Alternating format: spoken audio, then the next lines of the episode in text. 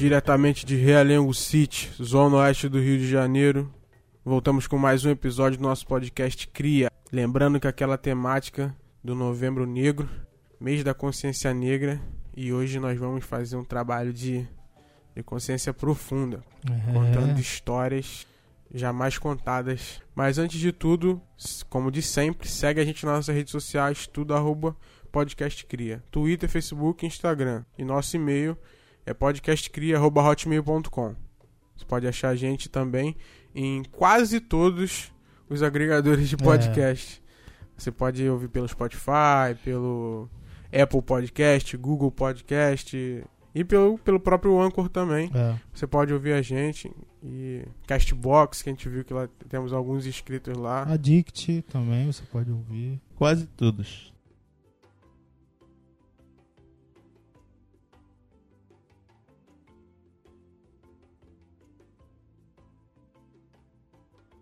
Vamos às nossas indicações de costume, né? O que, que vocês trouxeram hoje pra gente? É, eu tô trazendo um filme que foi lançado recentemente, que é a história de Harriet Tubman, que é uma uma mulher que lutou pelos direitos civis dos negros lá no Reino Unido, né? A gente sempre foca muito na história americana, essas coisas, a gente acaba esquecendo, né? Existiu luta em, Outros lugares, né? em todos os lugares. É, e no Reino Unido não foi diferente. Então, é um filme que saiu recentemente, tem um elenco assim maravilhoso, só que obviamente não vai vir pro cinema, né? Então, a gente tem que dar aquele jeitinho que a gente conhece, né? Nada de pirataria, tá, gente? Só Pirataria. Então, gente, é, então a gente tem que procurar outros recursos aí, né, pra gente poder assistir esse filme. E é com uma atriz e cantora, Cynthia Erivo, que é, tipo assim, excepcional essa mulher, cantando e atuando. Então, indico muito pra vocês assistir esse filme aí. Então, pessoal, eu vou indicar o IBN Cordier. É, ele é um rapper novo, tem dois álbuns só. E o, o último agora foi indicado ao Grammy. Cara, muito bom também. Dá uma olhada, dá uma olhada em todo o trabalho dele, é muito bom, excelente. Atualmente veio crescendo de uma forma, uma forma maneira. Então, presta atenção lá, dá uma olhada, escuta um pouco o álbum. É bom mesmo, bom mesmo.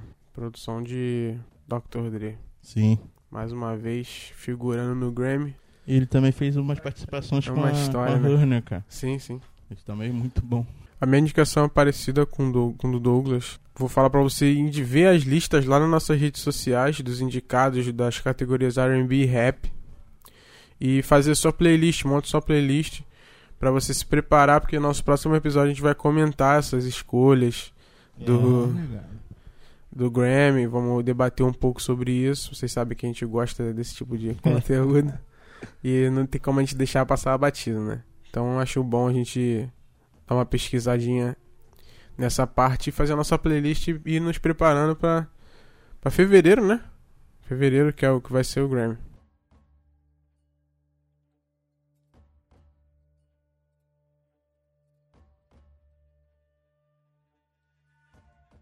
Esse é o nosso último episódio do Novembro Negro do podcast Cria, né? Vocês gostaram? Apresente aí pros seus amigos. Vamos fazer essa corrente aí ajudar a gente a divulgar nosso conteúdo. Tá dando uma repercussão legal, tô gostando. É, salve junto. E esse episódio vai ser pra mim um dos mais importantes, né? Que a gente vai É. contar histórias de grandes personagens negros pelo Brasil, que por diversas vezes são propositalmente esquecidos É. Sim. da história, né? Pra que a gente uh, não tenha muito o que se identificar, né? Uhum. É, eles escondem essas histórias da gente pra não incitar algum tipo de, sei lá, de sentimento ou revolucionário É, ou O Brasil tem esse costume, né, de querer apagar o passado que ele próprio fez, né? Então, Sim. Não tem vergonha, né, cara? é. Não, não é.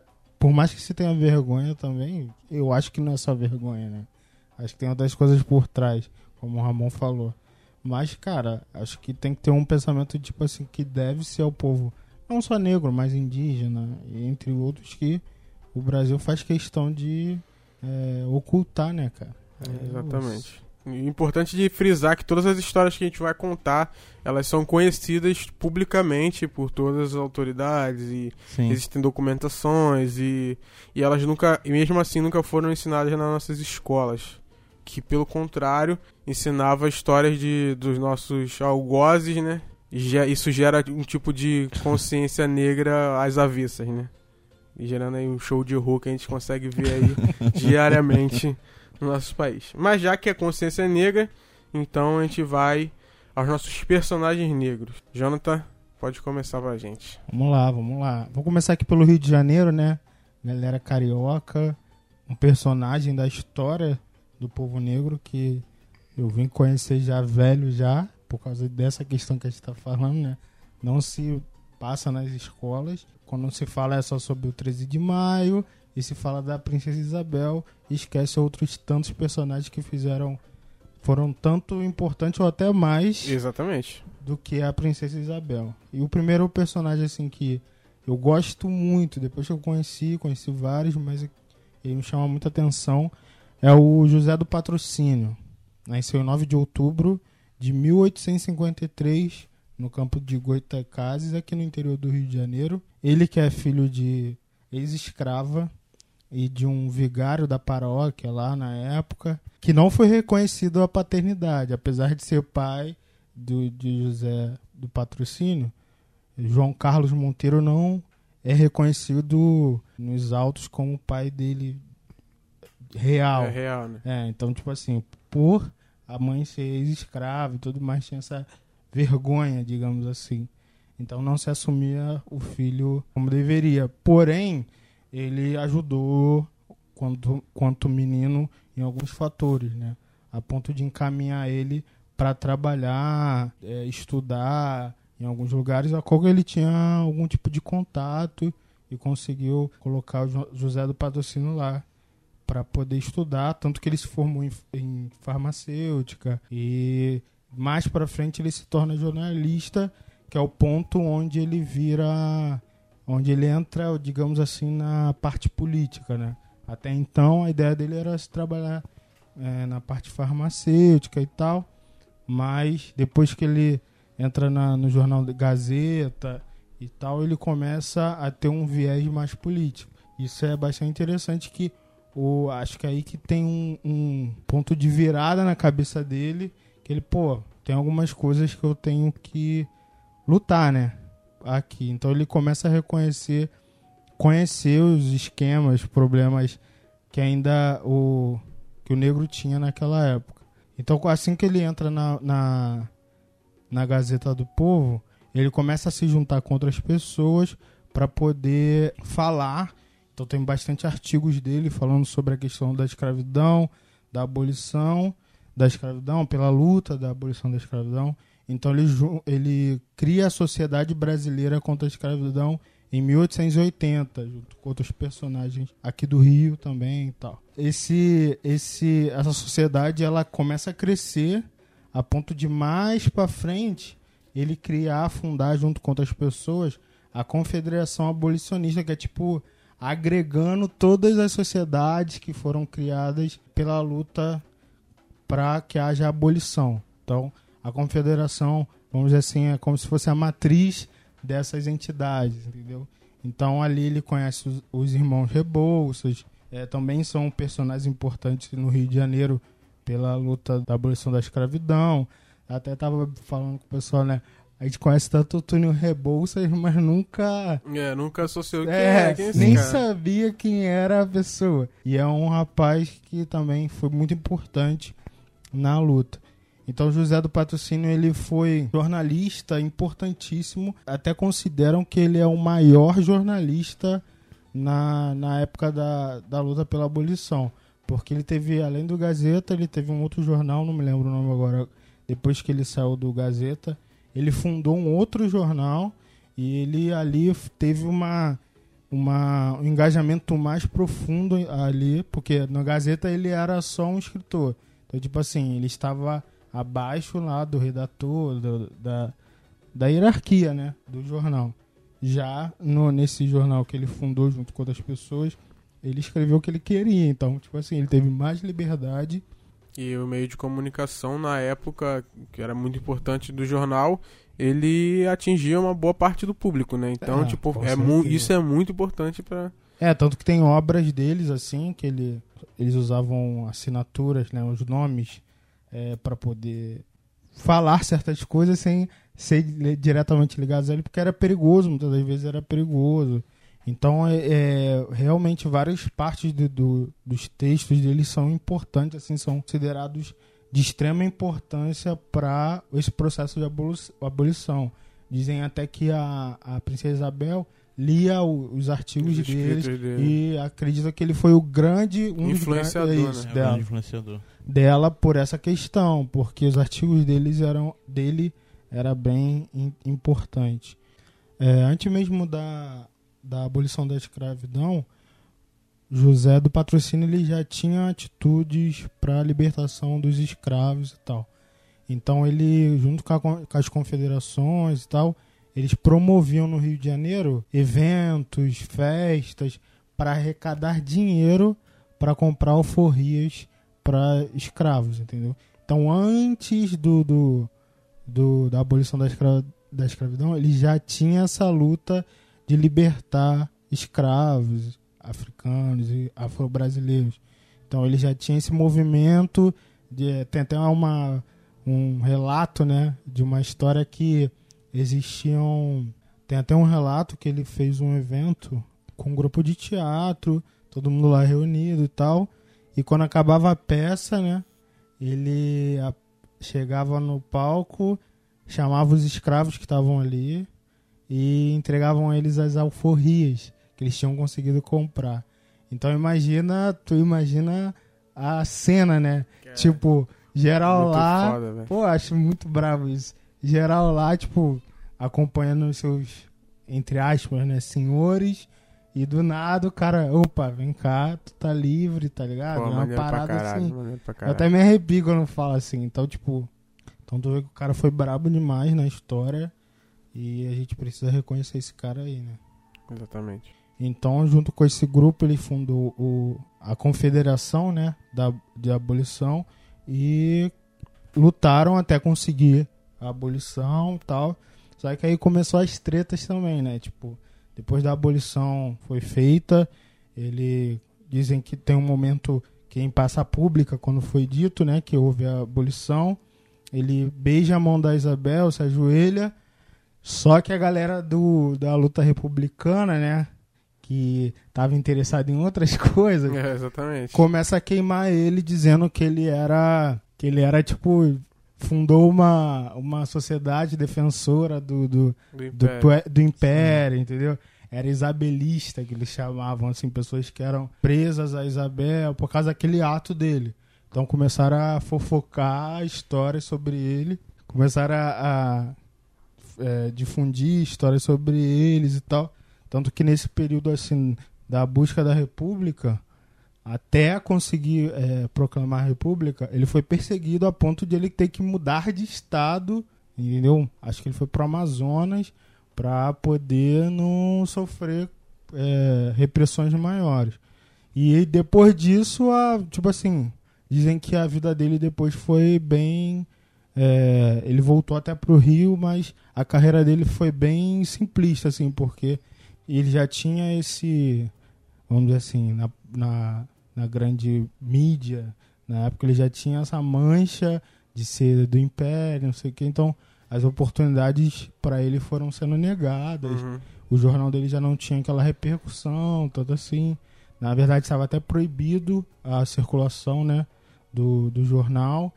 Só que depois ele continuou, conseguiu, mas não teve tanta repercussão quanto teve antes do período da abolição. Pra você ver que os caras. Já era uma é. república meio fraca, né? É, com características de império ainda. Né? Isso. Né? A ponto de, de. Hoje, né? A gente fala cancelamento. Cancelamento. Né? Então é. fizeram isso com ele. Com José do Patrocínio, um cara que lutou. As gays da época cancelaram. É. isso é verdade. Cancelaram o cara e acabou, assim. Ele foi. Acabou não, mas ele teve uma, uma passagem, assim, mas morreu com 51 anos, vítima de tuberculose, né? Disseram até que ele chegou a um ponto de tossir sangue, essas coisas e tal. Então ele foi acometido dessa doença e morreu novo, né? 51 anos, bem novo, né? Apesar que a estimativa de vida daquela época não era assim também. muito grande. Muito grande, é. É, mas ele morreu bem novo. Eu não entendo até hoje como esse cara não, assim, é, não tem uma influência grande até no próprio pessoal do movimento negro, assim, eu não ouço muito falar sobre ele, né? A gente sabe da- do apagamento da história e tudo mais. Mas O- até quando se fala em resgate, ele é pouco falado. né? Isso, ele é pouco falado.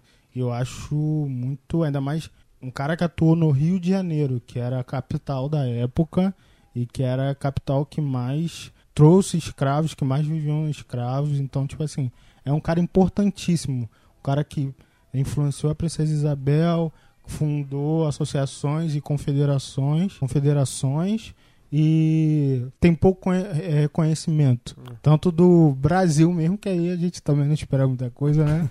Mas eu acho que o movimento negro tinha que valorizar mais José do Patrocínio. Então dá uma pesquisada aí, é, reconheça esse cara porque ele é muito importante na nossa história.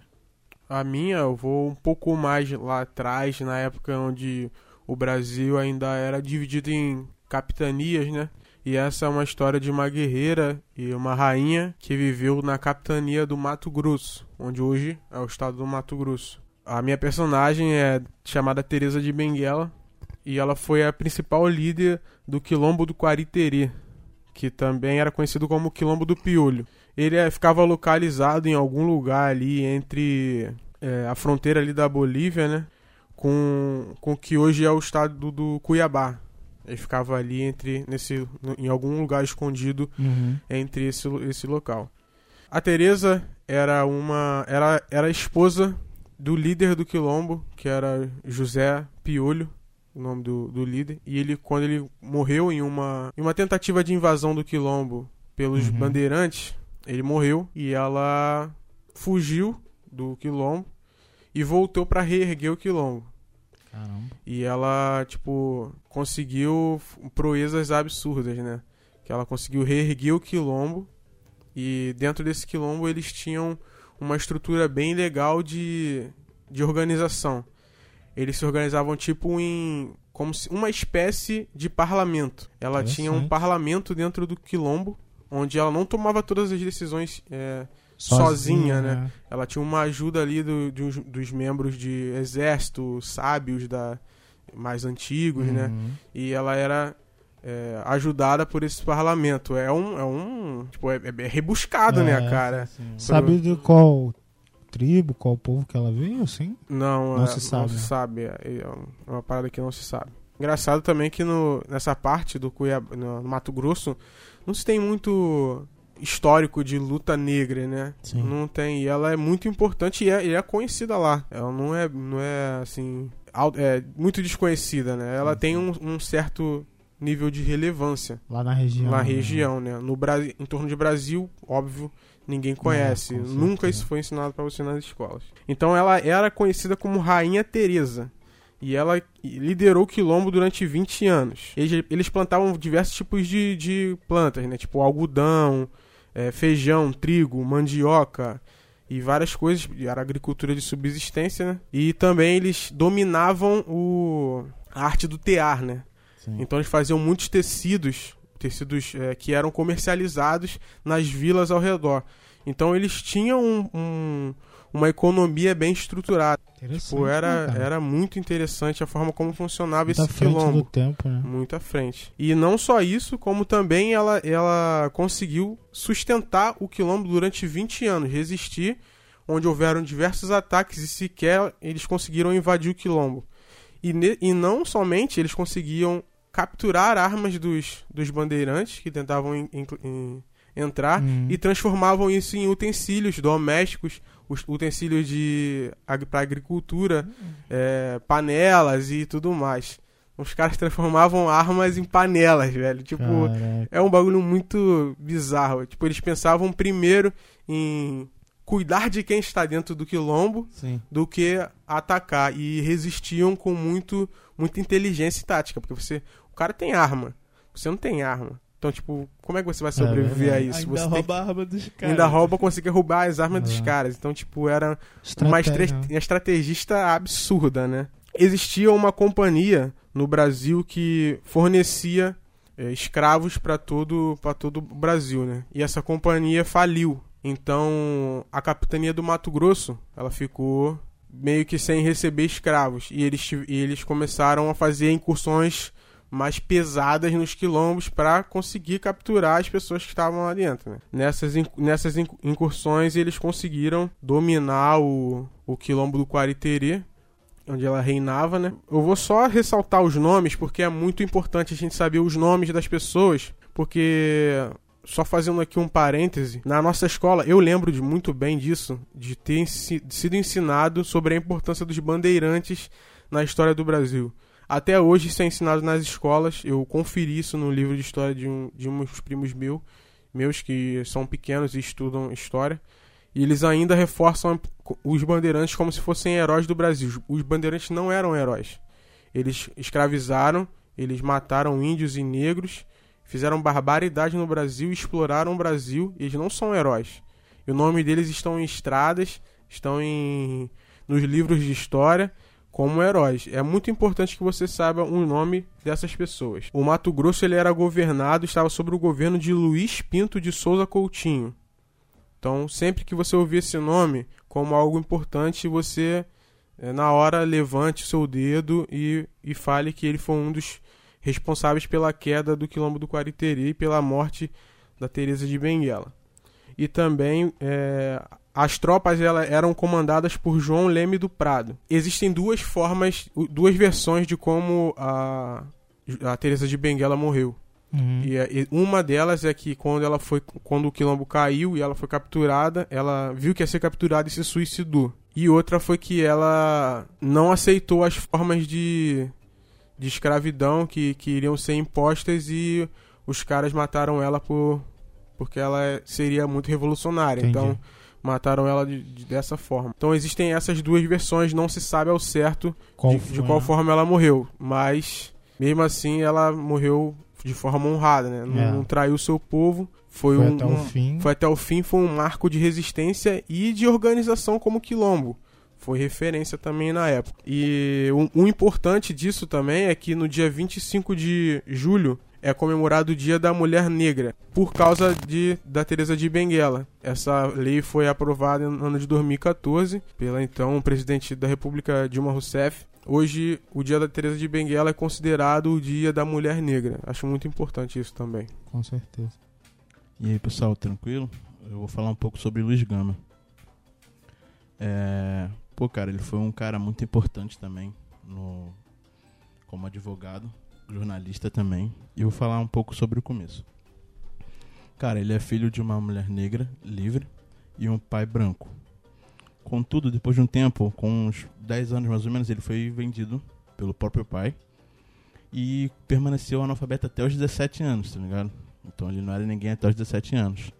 Depois disso, cara, ele foi aprendendo, foi estudando, foi conseguindo algumas oportunidades e começou a trabalhar como caseiro. E dentro desse, desse lugar onde ele trabalhava, ele conseguiu estudar um pouco, foi aprendendo algumas coisas e foi crescendo na vida, tá ligado? Tenho aqui alguns trabalhos que ele fez quando moleque e foi crescendo. E como eu disse, ele foi escravo do lar, soldado,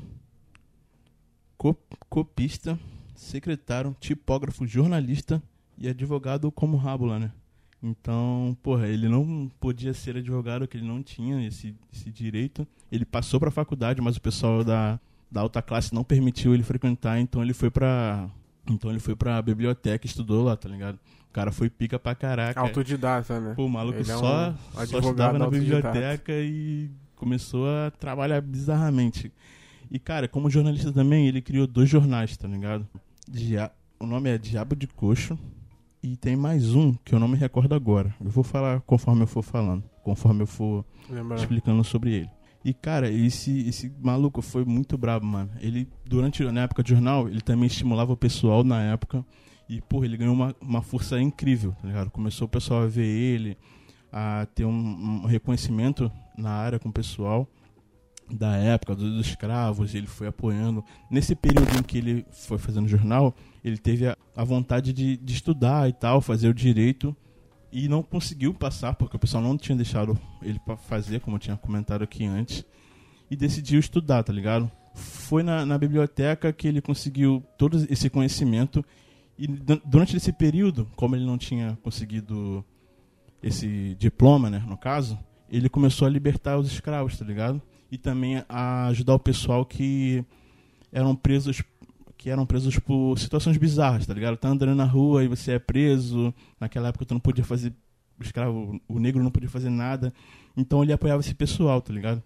Durante esse período, porra, ele libertou muita gente. Ele foi um dos advogados mais importantes do Brasil, da história da, do Brasil, tá ligado?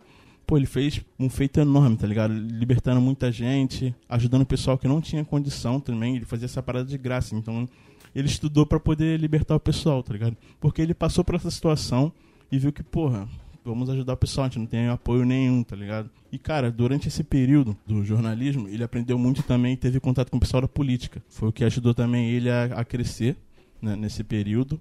E, cara, nesse período, ele, por ter ajudado muita gente, ele, porra, cresceu demais em questão de nome. E ele libertou muita gente, tá ligado? Ele foi um, um dos advogados a libertar mais esse, o, o pessoal que foi escravo e foi preso. Então é isso aí, nego. Vou adiantar um pouco mais porque a gente tem mais pessoas para poder falar, tá ligado? Também a gente fala um pouco sobre. Muito sobre, a, como a gente falou no início, né, sobre a Princesa Isabel, e a, às vezes esquece que o Brasil teve outros abolicionistas negros que foram muito importantes, assim como José do Patrocínio, Luiz Gama, que libertaram muitos escravos, foram importantíssimos heróis, né? E o meu é mais um abolicionista, que eu vou trazer agora outro, que ele é conhecido como Dragão do Mar. Ele nasceu em Canoa Quebrada, é a Carati, né, no Ceará. Ele é o filho de um pescador e de uma rendeira famosa chamada Matilde. O nome dele, do Dragão do Mar, era Francisco, mas ele recebeu o apelido de Chico da Matilde, que era a mãe dele, que era muito famosa. E esse, esses apelidos são muito comuns no, no, na região do Ceará, né?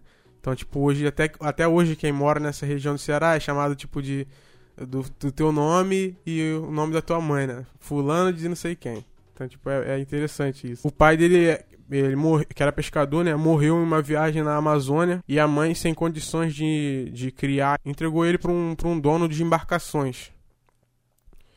E ele passou a trabalhar desde cedo com, com esse tipo de, de negócio, né? De embarcações e tal. Ele aprendeu muita coisa nesse ofício. Aí ele teve o contato com tráfico de negros e ele ficou horrorizado com essas, com essas situações, né? Então, em, 1800, em 1870, ele vai morar em Fortaleza, se casa com uma mulher e compra algumas, algumas jangadas, né? Conseguindo trabalhar assim como, como prático. E prático é tipo um cara que manobra o, o navio em condições naturais, né? Então, a flanelinha tipo, da... É, só que o cara é, tem que ser brabo, maluco, é. pra fazer isso. Hoje, um prático real, ele ganha, tipo, um, um salário de 20 mil reais. É tipo isso, tá ligado? Tá coisa. O, o cara era brabo. Então, tipo, ele. Nessa época, as jangadas eram muito importantes para desembarcar escravos e, outra, e outros tipos de mercadoria naquela parte ali de Fortaleza.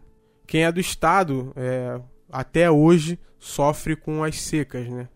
A gente sabe que, pô, isso é uma mazela muito, muito triste lá no, no Ceará, é, exclusivamente, mas no Nordeste inteiro. Mas no Ceará é bem, bem forte. E essas secas, na, imagina na época, né?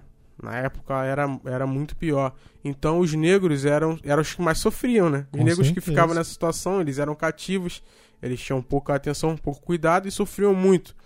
E muitos senhores abdicaram de, dos seus escravos porque não tinha mais como eles renderem da forma que era esperado, né, para a época e eles, e eles, e eles seriam transportados para o sul e para o sudeste para ser escravos em outros lugares. Então existia uma sociedade cearense libertadora, que era uma sociedade abolicionista, e o, o Dragão do Mar era associado a essa, a essa sociedade. Né? E ele trabalhou junto com os, os integrantes da sociedade para a libertação desses escravos. E eles começaram a fazer greves no, nos portos.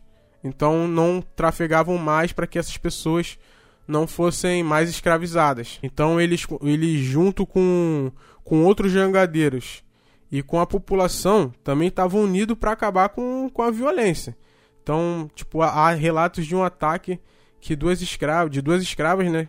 Uma tinha 42 e outra 12 anos, fossem levadas para o embarque de um militar. O militar queria que elas fossem é, escravizadas e o dragão do mar interrompeu isso e ele foi demitido e passou a, e passou a ser considerado tipo um marco de resistência, né? Ele salvou essas duas escravas e virou um marco, né? Então, tipo, esse ato se tornou uma barreira, tá ligado? Absurda, né? Então o movimento se espalhou e por todo o Ceará ninguém deixou mais alternativa para os fazendeiros, é. senão a concordar com a abolição da escravidão naquele estado. Ou seja, os atos do Dragão do Mar aboliram a escravidão no Ceará muito antes da Princesa Isabel abolir a escravidão.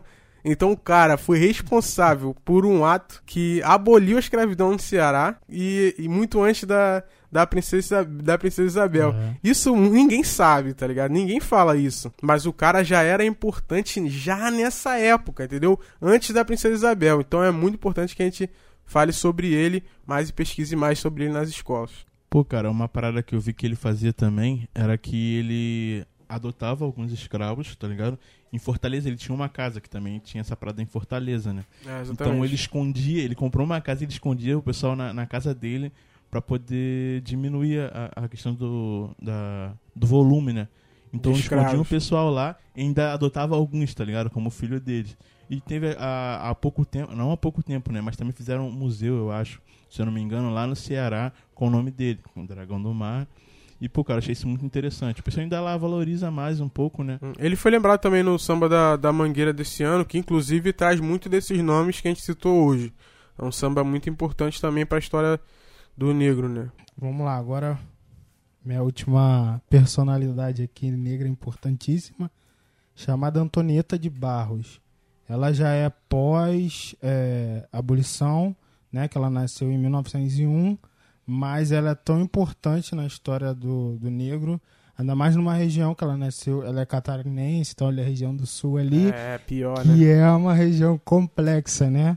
Para quem tem muita melanina. Então, tipo, é, ela foi criada só pela mãe, porque o pai faleceu muito cedo, assim. É, então, ela praticamente não conheceu o pai.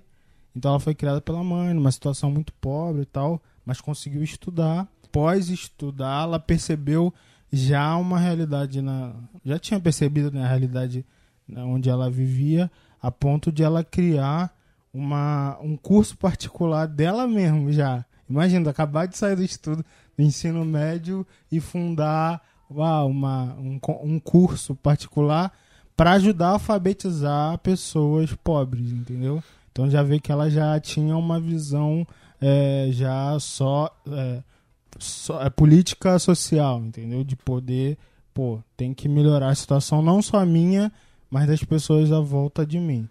Então ela cria em 1922 o, o curso dela e ajuda muitas pessoas a se alfabetizarem.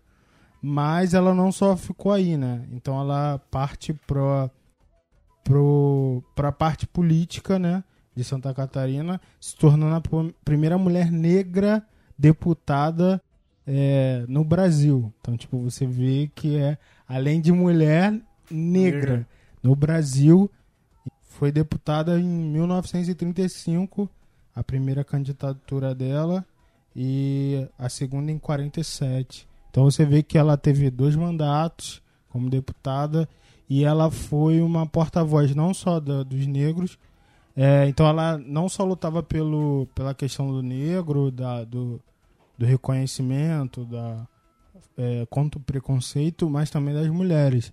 Então, ela também foi jornalista, né? E ela publicava artigos falando sobre é, o direito da mulher a votar, direito da mulher a se envolver nas questões políticas, que era tipo um conhecimento, dizia que era natural a mulher se desinteressar pela política. Uhum. Então ela questionava muito isso dizendo que não era uma questão natural, era uma coisa imposta por uma sociedade masculina, né, machista. Então ela brigou muito por isso. Tanto que até hoje, lá no, em, em Santa Catarina, se premia anualmente a mulher com a medalha Antonieta de Barros, as mulheres que tiveram um papel importante na questão política, social. Então você vê que foi uma mulher que teve um papel importantíssimo, sendo a primeira mulher deputada lá em 1937, que era uma coisa assim. Absurdo, é, absurdo, absurdo. absurdo. Tipo assim, era coisa de outro mundo. Ninguém pensava que isso era possível. E você não conhece essa história. As É pessoas. absurdo. Você conhece várias feministas brancas, né? É. Importantes, mulheres que nem eram tão feministas assim, mas hoje são colocadas como feminista e tal. E esse tipo de caso que é real, é o feminismo É. em, em- exercício, na né? nossa cara. Na nossa cara e negra. Isso. Então, tipo, e, e essa história não é, não é contada pra gente. Então, ela é tão é feminista absurdo, assim, velho. nesse sentido, que ela não, ela decidiu não se casar.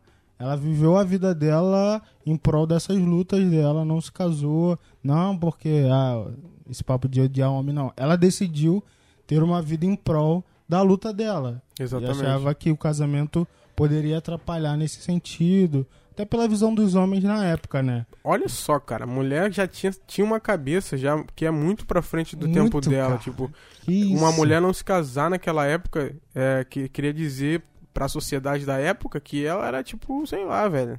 Era Ela uma é- mulher sem serventia, porque é uma mulher que não tem filho, não tem marido, era uma mulher sem serventia pra sociedade da época. Ah, ela- Então, olha isso, velho. Aquele lance de obrigação natural da mulher, de procriar, de ser dona de casa. Então ela teve uma decisão e viveu a vida dela em prol da questão política, social e tudo mais.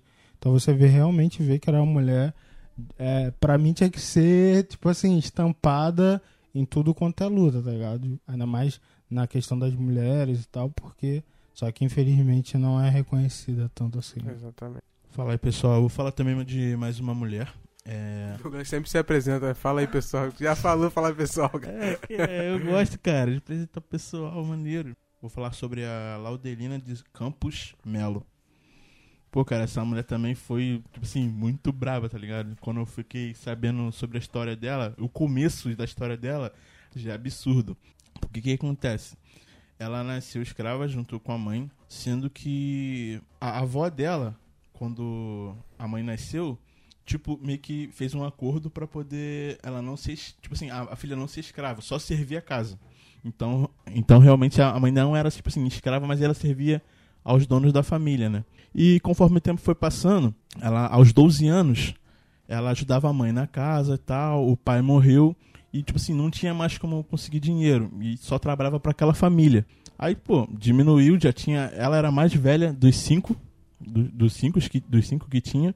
Então, uma vez, quando a mãe dela tava fazendo doce para poder vender, um, um capataz chegou e começou a falar: Ó, o chefão tá te chamando lá dentro. Ela, pô, espera um pouquinho. Aí o cara, não, puxou a, a- a chicote, né? E foi agredir a mãe, tá ligado? Ela com 12 anos pegou o chicote e meteu logo do Django Livre, tá ligado?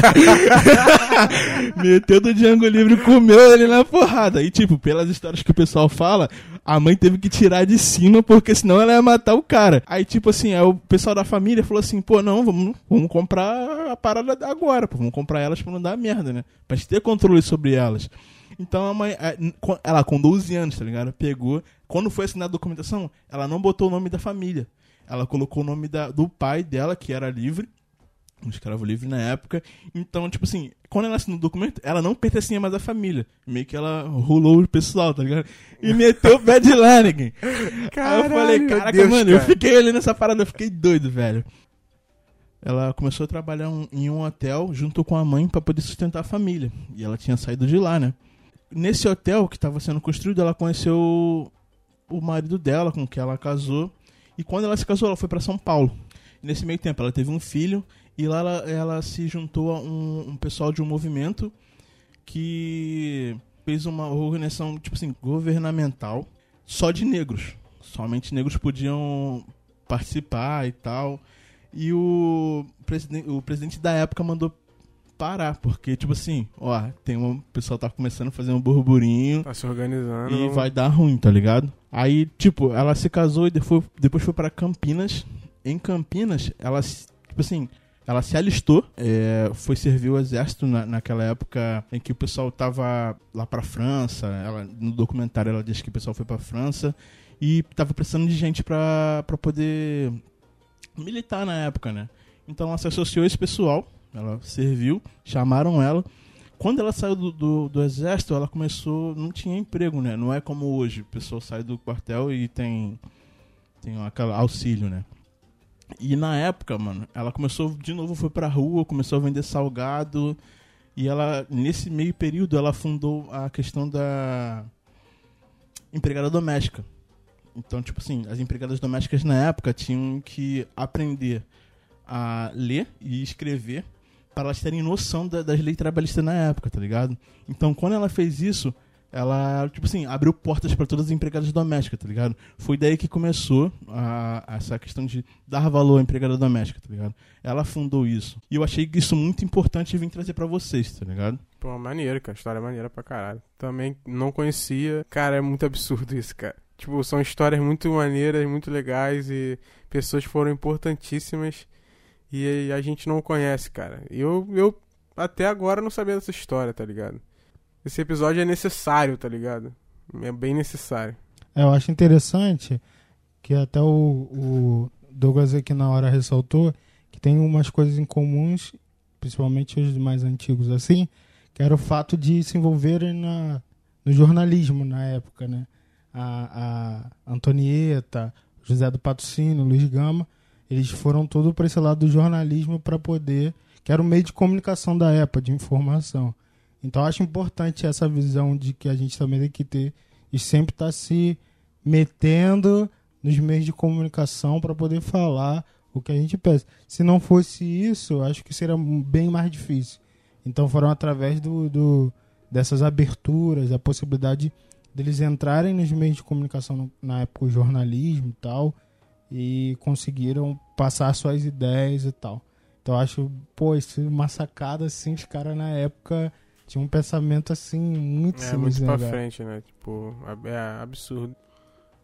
É o que hoje a gente faz, né? Os negros estão é, tomando conta da, da internet, né? do YouTube, do podcast, do plataforma de streaming. Então a gente tem que ocupar esses espaços mesmo para ter um pouco mais de voz. A gente tem que ocupar esses espaços para ter um pouco mais de voz e fazer como os anteriores a gente fizeram, né? Temos que dar voz e dar conhecimento não só pra gente, que a gente também aprende com essas histórias, mas também ó, o povo ao redor, né? Como é o caso da Antonieta, como é o caso da Laudelina, que pensaram também nas outras pessoas que também sofriam com aquilo e re resolveram passar o seu conhecimento. Então a gente está passando o nosso conhecimento para fechar esse mês de novembro com chave de ouro. É, cara, a questão dessa, da, da comunicação hoje em dia, eu acho assim muito importante. Eu vejo até no meu trabalho, tá ligado? Quando eu fiquei sabendo que um amigo meu, um amigo meu ficou sabendo que eu tinha um podcast, tipo assim, ele se interessou muito, tá ligado? Eu, eu tipo assim, falei para todo mundo, mas só quem prestou atenção foi os negões, tá ligado? Tipo, tem uns quatro lá, três contando comigo. A pessoa, pô, cara, tu faz não sei o que, pô, vou escutar, vou seguir e tal. E tipo assim, o pessoal em volta que, pô, já não é da nossa cor, tá ligado? Já não prestou tanta atenção, já não, não, não deu aquele valor, tá ligado? Ao trabalho do, do irmão, do, do maluco que tá lá junto contigo, tá ligado? Eu acho isso muito importante e temos que dar mais valor, tá ligado? Prestar, dar mais atenção a alguns uns trabalhos que nós negros fazemos e valorizar isso, tá ligado? Não criticar, igual você vê o pessoal fazendo com a Maju, tá ligado? Tu vê o pessoal da nossa própria corpo criticando ela. Agora tu pergunta ela ver quantas pessoas tem lá, ligado? Igual ela. Ficou lá anos e anos trabalhando, passou por perrengue. Até hoje mesmo que tá lá, lá em cima, tá passando um perrengue. E, pô, pessoal, vamos dar uma valorizada mais no trabalho, não só o nosso, mas que luta pra caramba, estuda pra caramba pra poder entregar esse, esse material pra vocês, tá ligado? Eu só acho a questão do reconhecimento da história, né? Eu acho que o negro hoje, a gente tá fazendo a nossa parte, outras pessoas com certeza fazendo a nossa a parte deles, mas eu acho que a gente tem que ser mais incisivo nessa questão.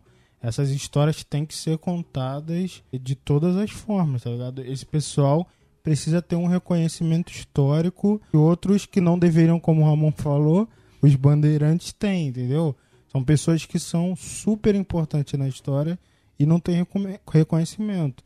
Eu fui reconhecer esse pessoal agora, entendeu? Depois de 30 anos de vida, fui conhecer esse pessoal. Então, tipo, é ridículo você não ter um reconhecimento dessa galera, entendeu? Então é isso. Fica aqui o nosso a nossa colaboração, nossa humilde colaboração divulga aí para pessoas que você conhece. Que esse episódio ficou bem legal, cara. Gostei muito. Ficou bem legal e, tipo, divulga mesmo para quem você conhece, porque é muito importante que o negro seja valorizado no Brasil. Espero que vocês tenham gostado da nossa série. E nosso Novembro Negro acaba aqui, mas tem mais podcast cria pro final do ano. Então vem com a gente e fica ligado que tem mais episódio aí. Valeu, gente. Beijo. Abraço.